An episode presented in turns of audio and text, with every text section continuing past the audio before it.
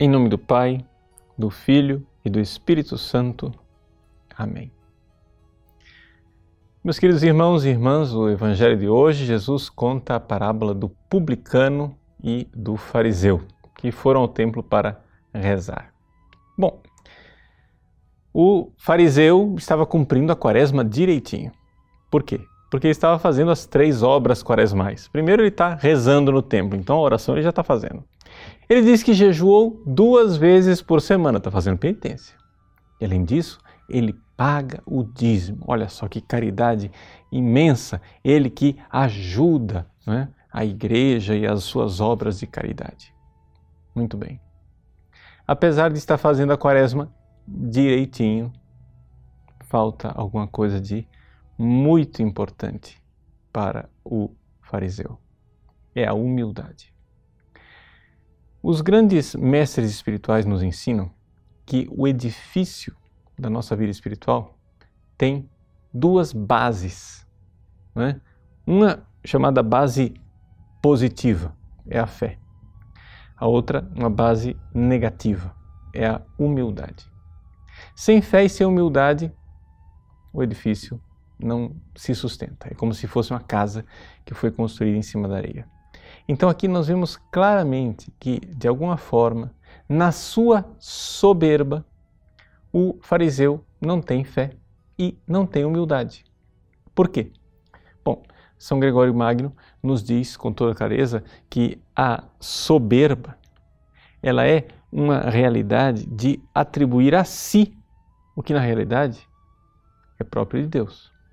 Então, se é assim, nós compreendemos perfeitamente que ele não tem fé no amor de Deus, na graça de Deus. Ele atribui a si os méritos e a origem das graças daquilo que ele eh, realiza.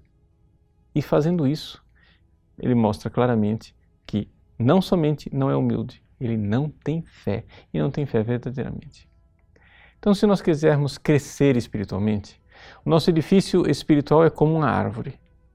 Se a árvore cresce para o alto, né, com seus ramos frondosos e quer produzir o fruto, o grande fruto do amor e da caridade, essa árvore precisa ter raízes profundas.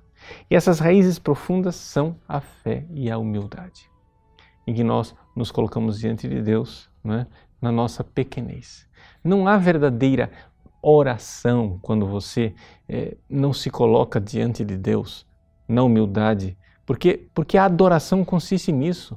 Adorar significa eu me rebaixar diante de Deus. Quando nós adoramos, nós nos colocamos de joelhos no chão, nós nos prostramos no chão, nós nos rebaixamos e nos colocamos no nível do chão exatamente porque sabemos Deus é Deus e nós nada somos.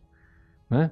A palavra humilde em grego, tapeinos, é daí que vem o nosso tapete em português. Ou seja, eu tenho que ser mesmo esse capacho no chão, eu tenho que ser um nada diante de Deus, senão eh, eu não, não, não sei quem eu sou, eu deliro, eu sou um soberbo.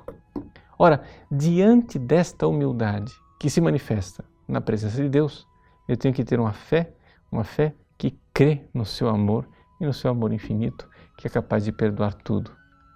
Por isso o publicano voltou para casa justificado. O publicano voltou justificado exatamente porque soube pedir perdão. E uma coisa que é importante notar: o publicano não estava julgando ninguém, a não ser a si mesmo. É essa atitude que nós temos que ter na quaresma e todos os dias da nossa vida, mas principalmente quando nós vamos confessar. Quando você vai confessar, você tem que se colocar diante do sacerdote como réu, sim, que vai ser julgado, mas também como acusador. Nós somos o ministério público, nós somos o, o advogado que está acusando por quê? Porque a defesa, quem fará é o Paráclito, não nós.